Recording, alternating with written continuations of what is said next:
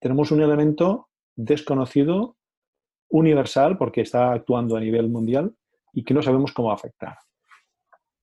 Lo que está claro es que a nivel de retos, desafíos económicos, la primera que surge es cómo va a ser esa recuperación. Todo el mundo se lo pregunta. Entonces empiezan a surgir teorías sobre recuperación en V, recuperación en U, ¿eh? un poco más lenta en un valle y después subiremos muy rápido, recuperación en W, ¿no? Subida, bajada, subida, bajada, ¿eh? porque no sabemos muy bien lo que puede pasar, subida en L inversa. Fijaos que prototipos hay muchos, pero certezas no hay ninguna. Entonces, la primera y grande es, esta, ¿no?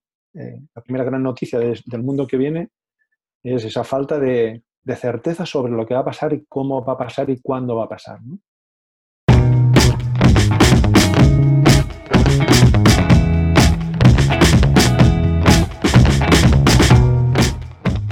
Hola y bienvenidos al podcast de Dari. Yo soy Rafael Ortiz y este es un espacio dedicado a las empresas con cuerpo y alma.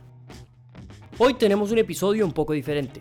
Buscando sobrellevar esta situación extraordinaria del nuevo coronavirus COVID-19, nos juntamos con nuestros amigos de Factorial HR para brindar espacios de e-coffee learning. Por eso, hoy nuestro episodio será una recapitulación de ese primer encuentro, con Yolanda Atienza y Jaume Gurt. Antes de comenzar con el episodio, queremos invitarte a probar Dari Basics, donde podrás hacer un check-up completo de tu empresa y encontrarás herramientas para fortalecer las áreas analizadas, también podrás conocer las fechas de nuestros e-coffee learnings.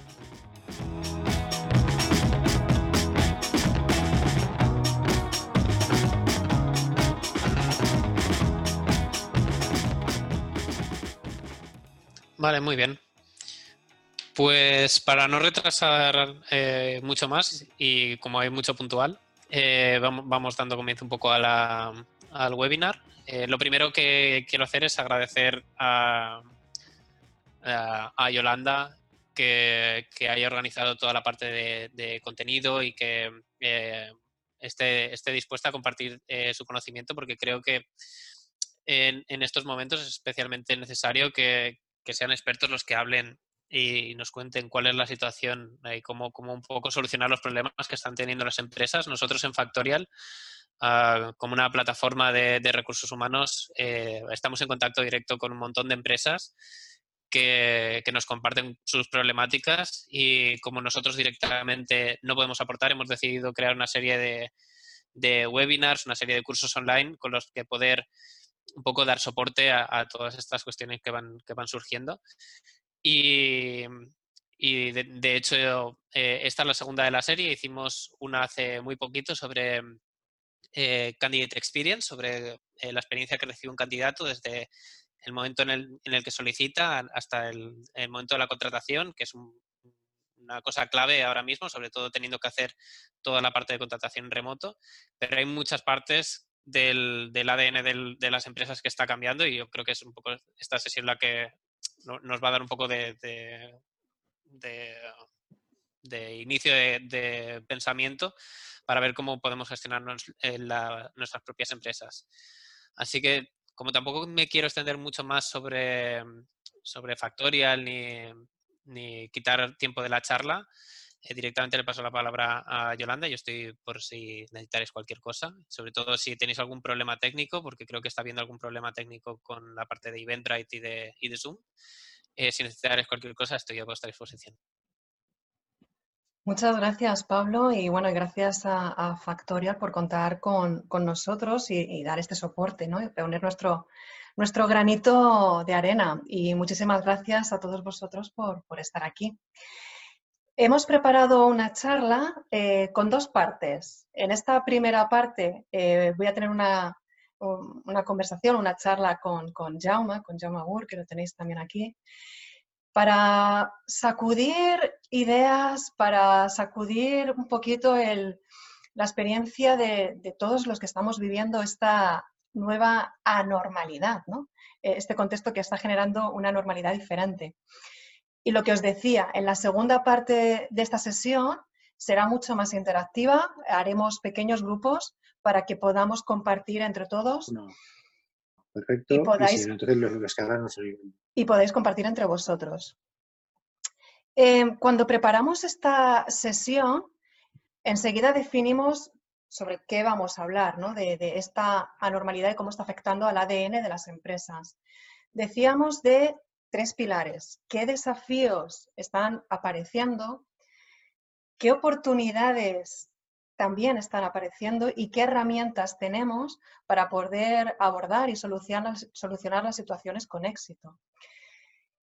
Cuando lo estaba preparando, se lo comentaba a Jauma ayer, ¿no? Al preparar la, sesión, me acordé enseguida de, de, una historia que me ocurrió hace, bueno, al principio del confinamiento, hace ya como unos tres años. Al principio del confinamiento, seguro que más de uno eh, visteis en las noticias cómo una empresa automovilística importante rápidamente empezó a fabricar eh, respiradores para hospitales. Cuando yo vi esta noticia en la televisión, estaba el responsable de esta empresa hablando y lo reconocí. Sí, reconocí a esta persona incluso con la mascarilla, ¿eh? pero era una persona muy fácilmente reconocible para quienes nos conocemos. Es una persona que hace como año y medio estuvo en una formación que dimos, una formación para, para managers y liderazgo, y esta persona, cuando terminó la formación, me escribió un email. Entonces, cuando yo vi la noticia de ese cambio y de ese reto que estaban consiguiendo, fui a escribirle, fui a felicitarle. Y se me ocurrió entrar en este último email que él me había escrito. Año y medio, ¿eh? Y literalmente, qué sorpresa la mía cuando, cuando leí su correo, ¿no? Os voy a poner sus palabras donde decía, al final decía, me he marcado un reto y llegaré hasta donde me dejen llegar. Y este reto son las personas. Conseguir retos que nunca antes imaginaría. Claro, imaginaros qué sorpresa cuando vi eh, este correo y enseguida se lo devolví, ¿no? Le felicité diciendo, fíjate lo que hace un año y medio estabas escribiendo. Y estoy convencida que en ese momento nunca te hubieras imaginado que año y medio más tarde íbamos a estar en medio de, este, de esta situación, ¿no? en medio de una pandemia mundial. Y ese reto sería que en lugar de estar fabricando coches para facilitar la movilidad, estarías fabricando equipos sanitarios para salvar vidas. Fijaros que es como el primer desafío, el primer desafío en las empresas que nos ha aparecido a todos, a todos los niveles, cómo eh, hemos necesitado a veces incluso llegar a cambiar este modelo de negocio o el modelo organizativo, donde hemos necesitado esa parte de flexibilidad y generar una, lo que se llama una causa justa, ¿no? ese propósito elevado. ¿Para qué? Para aumentar la, la pasión de las personas que trabajan con nosotros para aumentar la voluntad ¿sí? y de conseguir alcanzar estos, eh, estos objetivos que nos estamos marcando. ¿no? Si me voy al campo de oportunidades, me voy a, a, una gran palabra que está apareciendo, ¿no? que es esa revolución humana que esperemos que además no se vaya y se quede con nosotros, donde entre todos los gestos, fijaros, uno de los que más me gusta, incluso ha aparecido aquí en esta sesión, donde todos hemos estado en una reunión digital, en una sesión digital con nuestro equipo, con nuestros clientes, donde de repente aparece o se oye un ruido, aparece una personita pequeña, ¿sí? donde se acerca, te da un besito y te dice, hola papi, ¿sí? y se va. Seguro que a todos nos ha ocurrido, ¿eh? incluso ya te digo, antes Philip por aquí estaba presentándonos a su niña. Fijaros en las empresas que decimos antes, hablaba eh, Pablo del team building, del team bonding, ¿sí? Fijaros cómo este gesto, la persona que, está dice, Dios mío, es lo que hay, aquí está mi niña y aquí estoy teletrabajando, ¿no? Pero todos los demás estamos pensando, oh, qué bonito, a ver, sí, vamos a ver que queremos ver a tu niña. Estamos generando equipos de confianza, donde en estos equipos de, de confianza hay detalles que incluso está mostrando vulnerabilidad. Pero que esta vulnerabilidad, este es lo que hay, estoy en casa, estoy así, se convierten incluso en la fortaleza del equipo. ¿sí? Ese detalle, ese beso, ese hola papi, ves como que tu compañero tiene esa otra faceta. Donde además se está abriendo una comunicación de, de la emocionalidad. Estamos lidiando todos con sus emociones en estado puro. En la emoción del miedo, de la tristeza, de la rabia, de la alegría. Y cómo combatimos con ello, ¿no? ¿Qué herramientas, el tercer pilar, qué herramientas vamos a necesitar dar a nuestros equipos para poder superar todos estos retos, ¿no? Para poder generar este, esta cultura de confianza a través de los valores, a través del propósito elevado, la causa justa y esas otras conductas, ¿no?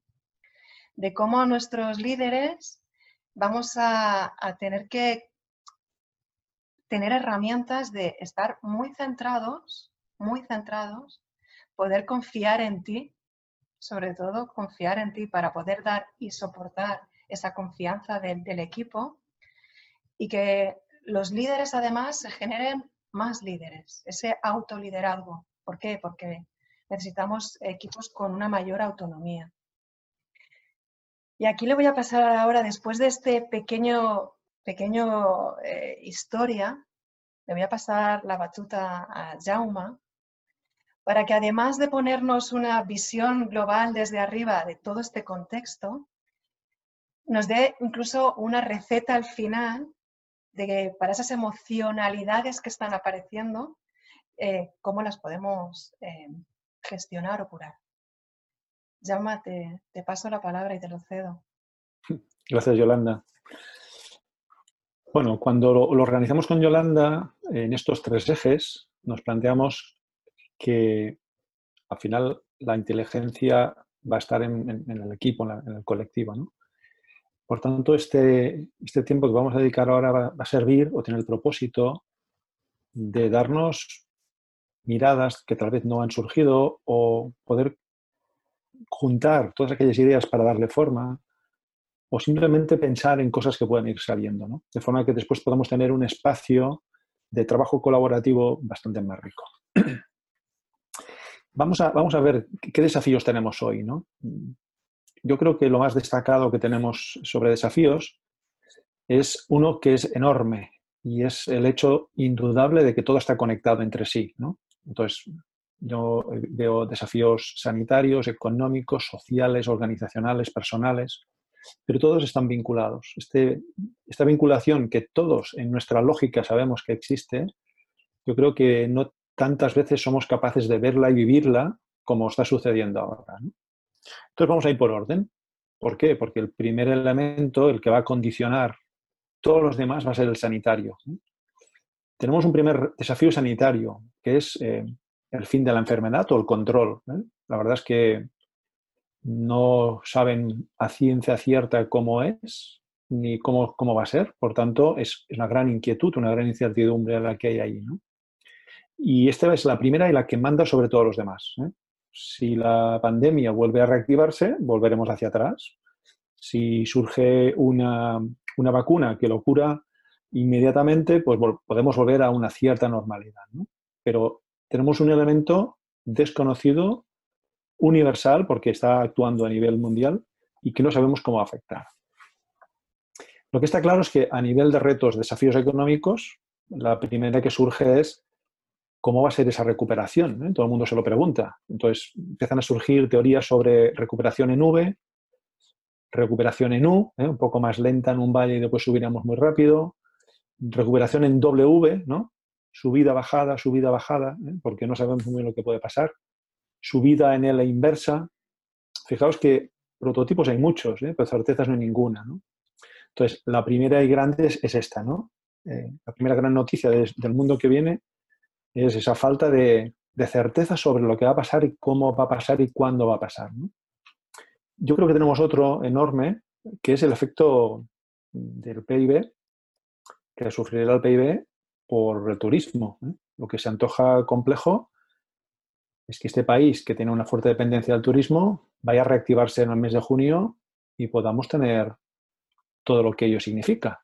¿eh? ¿Cómo van a ser nuestras vacaciones este verano? Pues no lo sabemos. pero cómo va a afectar a la economía tampoco. Otro desafío que, que se me antoja es la preservación de la paz social. La paz social es la que da forma a la sociedad, a la sociedad actual y sin ella el modelo entra en cuestión. ¿eh? Hemos visto algunos, eh, algunas iniciativas que rompían esta paz social en el sur de Italia, otras en Argentina, en algún país sudamericano.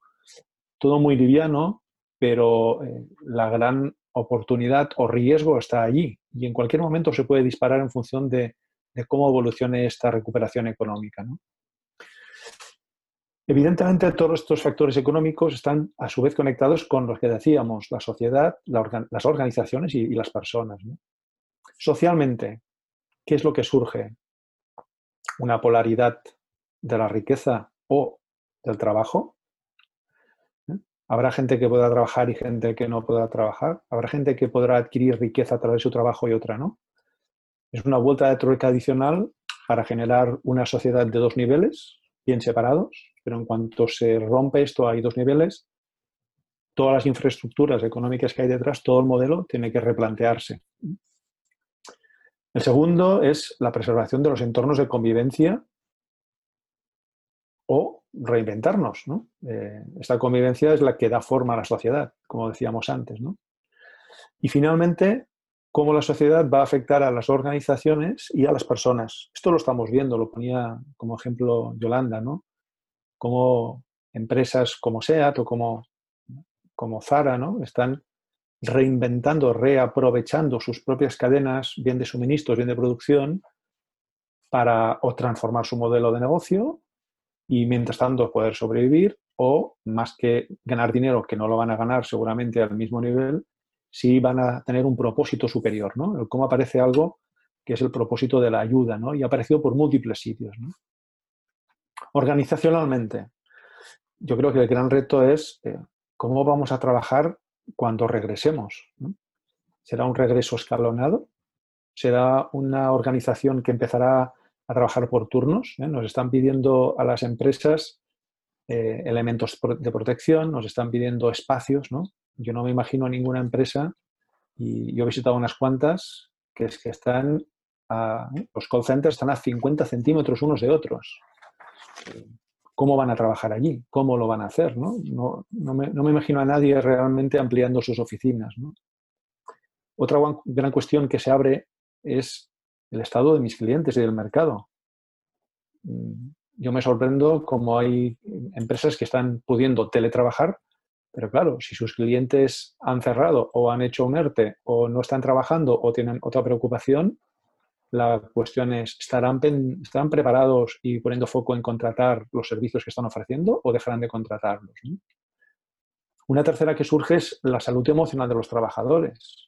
Llevamos un mes confinados y esto es una evidencia muy, muy potente, ¿no? Hay personas que supongo que en su vida han estado un mes con su familia encerrados, ¿no? y, eso genera tensiones y genera descubrimiento. Entonces hay un estado emocional desde la persona, la familia, el trabajo, la sociedad, la salud, ¿no? Fijaos cuántas capas hay. Entonces, si no cuidamos esa salud emocional de los trabajadores, ¿cómo van a alinearse? ¿Cómo van a dar y van a ser la mejor versión para nuestra empresa? Eh? ¿Es responsabilidad de la empresa o, de quién es responsabilidad? ¿Eh? ¿Cuál es el papel que la organización tiene que jugar allí? Tenemos otro más que es su propia salud. ¿eh? Eh, hace unos días eh, un director general me planteaba un dilema, ¿no? Me decía, no sé qué hacer. Si empezar a, reincorporar trabajadores, a pesar del riesgo que eso conlleva para ellos, o demorar un poco y arriesgarnos a tener que terminar con un ERTE o un ERO. claro, aquí se están jugando muchos, muchas partidas a la vez. Y finalmente, a nivel personal, pues tenemos un gran reto que es la, supervivencia, el trabajo, el reparto de la riqueza. Esto se abre como nunca delante nuestro. Los nuevos hábitos que se han creado, estar en casa, han, creado nuevos hábitos, hábitos tecnológicos, eh, hábitos de relaciones entre la familia que antes no existían, ¿no? buenos o malos, pero eh, se han producido. Hay un gran reto que es el mantener la salud ¿eh? como gran preocupación hay otro que surge, ha surgido, que es la gestión emocional. ¿eh? Eh, yo por todas partes estoy viendo apoyos emocionales, porque hay gente que realmente se está desbordando, no es capaz de gestionar la emoción, la tensión que se está viviendo en estos momentos. Pero también tenemos elementos nuevos. ¿no? Eh, en una sociedad tecnificada, cuánto ruido nos está distrayendo lo que sucede y no nos deja ser reflexivos ¿no? y conectar con nosotros mismos. ¿no? Por tanto, a todos estos niveles aparecen muchísimos eh, retos, muchísimos desafíos que todos están vinculados. ¿eh? Y de forma muy clara, el primero es la salud. Por tanto, primer elemento a, considerar. El segundo, las oportunidades. ¿Qué oportunidades están, aflorando en estos momentos? Hay una clara que es la tecnología, ¿no? la tecnología como elemento de, conexión. ¿eh? Lo que parecía hace dos meses imposible, que eran las empresas, eh, era teletrabajar. Eh, ahora, de golpe, de, la noche a la mañana, todo el mundo está pudiendo, o mucha gente está pudiendo, disponer de este servicio. Por tanto, esto ha venido para quedarse. Tenemos otra ligada con la tecnología que es la de conciliación familiar. La tecnología pues, bien usada, va a permitir y va a, poder potenciar esa conciliación. ¿Alguien se atreverá ahora a decir que no se puede hacer teletrabajo después de haber tenido un mes o un mes y medio a, su gente teletrabajando? Yo creo que no, no, Ligado a esto, va asociado un tema de reducción de costes. Si tengo, aparte de mi plantilla, teletrabajando, bien porque apuesto por el teletrabajo y quiero seguir este proceso, bien porque no soy capaz de garantizar la salud de mis trabajadores y tengo que crear espacios alternos, eh, ¿por qué tengo que mantener las mismas infraestructuras? ¿Por qué no puedo reducir mis costes? Ha nacido un elemento más, eh, también por, la tecnología, que es la conexión, eh, elemento conector entre personas y equipos. Y creo que esto lo estamos potenciando al máximo. Hoy nuestra vida está a través de una ventana, la vida al exterior, ¿no? y por tanto poco a poco esto va calando de forma que entra en nuestros parámetros de normalidad. ¿Qué otras oportunidades surgen? Hay una oportunidad enorme, enorme, que es hacer un reset organizacional. Las condiciones que estamos viviendo hoy eh, son excepcionales. Tenemos algo que es eh, una enfermedad y nos, nos pone delante nuestra vulnerabilidad como seres humanos, nos acerca al trauma de la muerte y por tanto toda la atención se está focalizando en esto, ¿eh? en primera instancia. ¿Por qué no aprovechar este elemento como un elemento cohesionador de equipos, como un elemento transformador de la cultura, como un elemento para incorporar un propósito superior, como decía Yolanda? ¿no? Eh, yo creo que, y lo estamos viendo, como al colocar un propósito superior las personas se activan de forma mucho más creativa, se conectan desde otro lugar. ¿no? ¿Por qué no? En estos momentos de cambio, el propio negocio puede sufrir cambios, porque los clientes cambien o porque la forma de adquirir o comercializar los productos tenga que cambiar. Hace poco en una entrevista me preguntaban si se iban a reducir las visitas comerciales porque se iban a hacer televisitas. ¿no? un elemento como este puede, puede cambiar totalmente la forma de pensar, organizar y vivir dentro de las, de las compañías. Y asociado al cambio cultural, ¿eh? ¿por qué no hacer un, nuevo estilo de liderazgo? Porque en definitiva lo que tenemos delante es una crisis más agresiva sobre los valores, los valores de las prisas, de las inquietudes. Parece que ha venido un virus muy pequeñito y nos ha puesto todos en nuestro lugar. ¿no? Somos vulnerables, tenemos que ir lento, tenemos que ir a comprar sin prisas, tenemos que disfrutar el instante presente por tanto, es una gran crisis de valores que hace emerger algunos valores muy bonitos. Solidaridad, el agradecimiento, el reconocimiento hacia personas, entidades u organismos que en estos momentos facilitan. Fijaos qué, movimiento tan potente tenemos si somos capaces de, tirar de él y hacerlo crecer.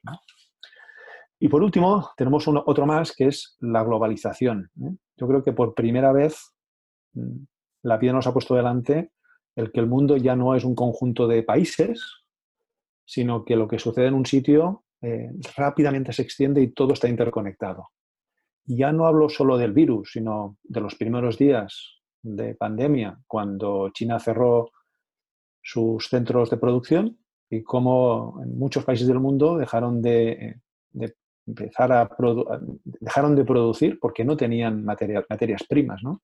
Entonces, esta interconexión nos está hablando de que la única solución para dar un salto cuántico es empezar a hablar de conexión, de solidaridad, de unión. A todos los niveles, ¿eh? a nivel organizativo, ¿por qué no? Podían ser empezar a prestar atención a alianzas estratégicas. Vamos a las herramientas. ¿Qué herramientas surgen o podemos pensar que nos pueden servir para, para estos momentos? ¿no? El primero, para mí, es de forma muy clara el equivocarme rápido. ¿Eh? En tiempos super buca, ¿eh? volátil, incierto, complejo y ambiguo, mm, lo que no hay son certezas. No hay fórmulas que analizamos del pasado y que nos sirven en el presente. Por tanto, eh, será volver a los sistemas tradicionales de investigación científica, que eso significa prueba y error. Por tanto, el equivocarme rápido se convierte en fundamental. A la vez que por detrás del equivocarme está el cómo aprendo, cómo rectifico y cómo vuelvo ¿eh? a seguir en ese proceso de prueba y error, prueba y error, hasta que voy descubriendo cuál es el camino más adecuado. El eh, segundo, la segunda herramienta que tenemos es la inteligencia colectiva. Si nosotros somos 50 y perdemos las llaves del coche en un bosque, es más fácil que colectivamente empecemos a recorrer todo el bosque ordenadamente para ser capaces lo antes posible de encontrarlo. Esta inteligencia colaborativa, justamente con eh, el equivocarme rápido, permite abrir distintos frentes simultáneamente para después compartir experiencias, éxitos, fracasos y desde ahí que todo se vuelva a repetir. Por tanto, la inteligencia colectiva junto con la inteligencia colaborativa, ¿eh? La, colectiva es que todos trabajamos hacia un mismo pensamiento. La colaborativa es que además nos ayudamos entre nosotros para que nuestras distintas iniciativas sirvan al propósito de todo.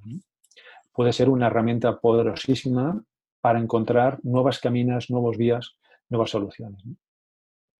Otro que ha nombrado Yolanda, ¿no? la motivación de un propósito superior. Algunas empresas lo tenían, pero pocas. ¿eh? La mayoría eran propósitos, eran objetivos muy empresariales. Y lo que estamos viendo es como un propósito superior de ayuda hacia los demás, de entrega de alguna forma, moviliza. ¿no? ¿Por qué si no tenemos médicos que no han terminado la carrera y se presentan voluntarios?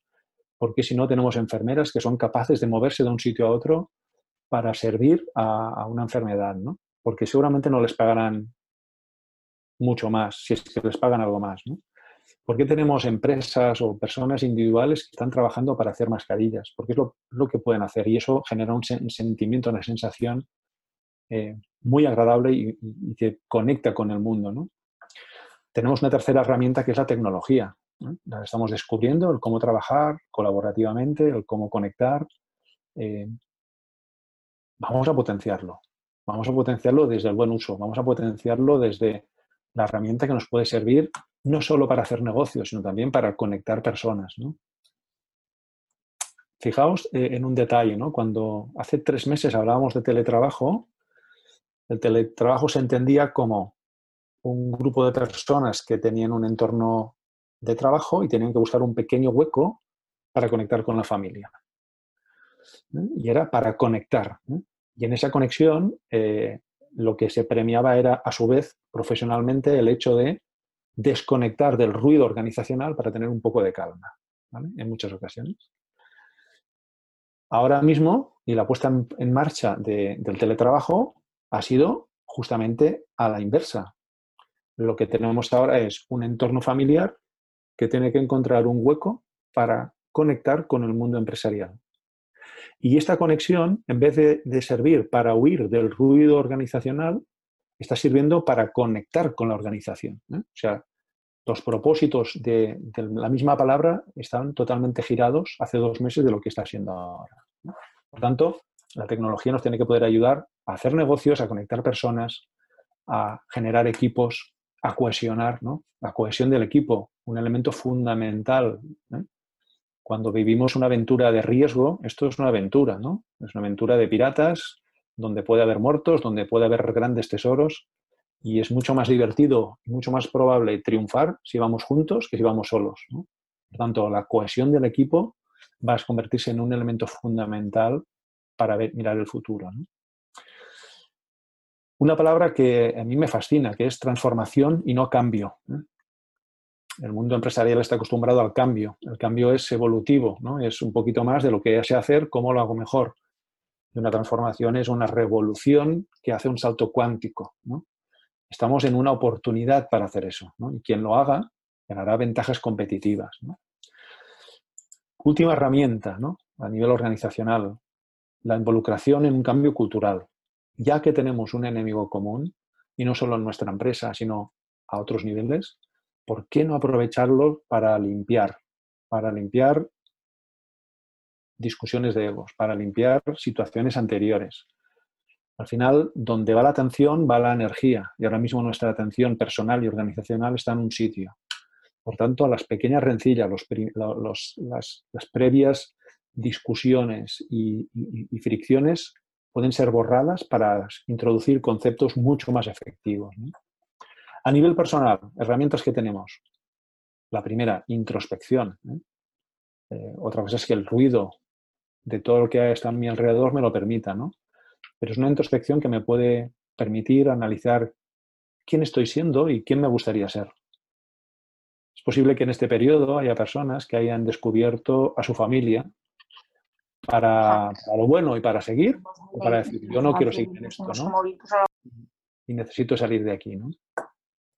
Y por último, la construcción de nuevos hábitos. Ya los tenemos, ¿no? Tenemos ahora un hábito eh, totalmente distinto, que es el que estamos practicando ahora mismo, pero hay muchísimos más que se han puesto en marcha de forma automática, que ya los hemos incorporado, lo que pasa es que tenemos que pulirlos. Entonces, en tiempos como este, donde las emociones están a flor de piel, el miedo, la, inquietud sobre el futuro social, económico o sanitario, ¿no? Eh, está tensionando a las personas. Cuando una persona está tensionada, tensiona la organización y desde ahí difícilmente. ¿no? Y buscando, buscando, lo que yo veo muy fácil es eh, encontrar una emoción que nos permita, si la potenciamos, empezar a, transformar todo esto. ¿no? Y esa emoción es el amor. ¿no? Eh, la emoción del amor es una emoción secundaria que se genera a través del vínculo social y el amor lo que hace es Fijaos, potencia el bienestar, genera empatía y genera confianza. Tres elementos fundamentales en momentos de crisis que está por todos lados. Por tanto, ¿por qué no potenciar el amor entendido como el elemento que nos puede ayudar a sobreponernos y a reconstruir la organización, la sociedad y, por qué no, el mundo?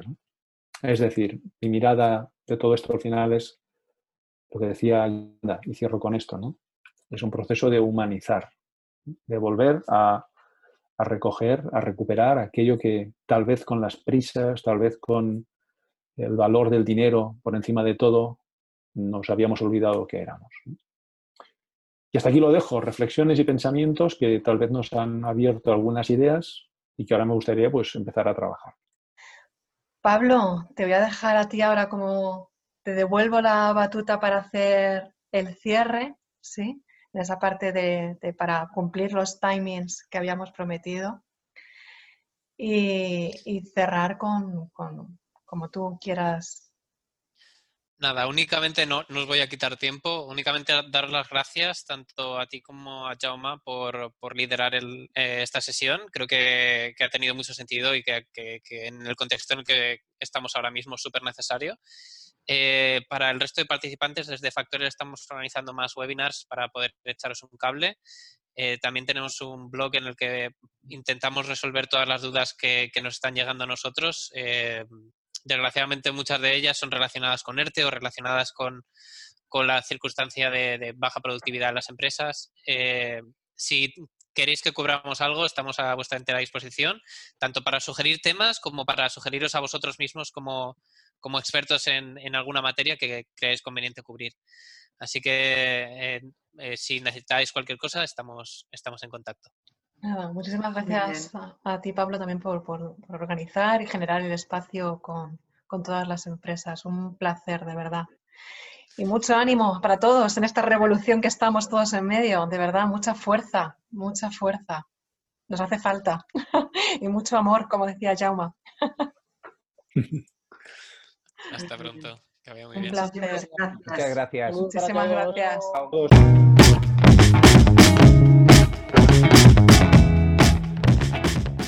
Recuerda que en Dari encontrarás una plataforma con las herramientas necesarias para el diagnóstico completo de tu empresa. También recibes material para definir tu plan de ruta y tienes acceso a sesiones de videollamada con nuestros mentores y expertos. Acelera la maduración de tu empresa en personas, cultura y procesos. Visita daribp.com y realiza sin costo tu diagnóstico inicial.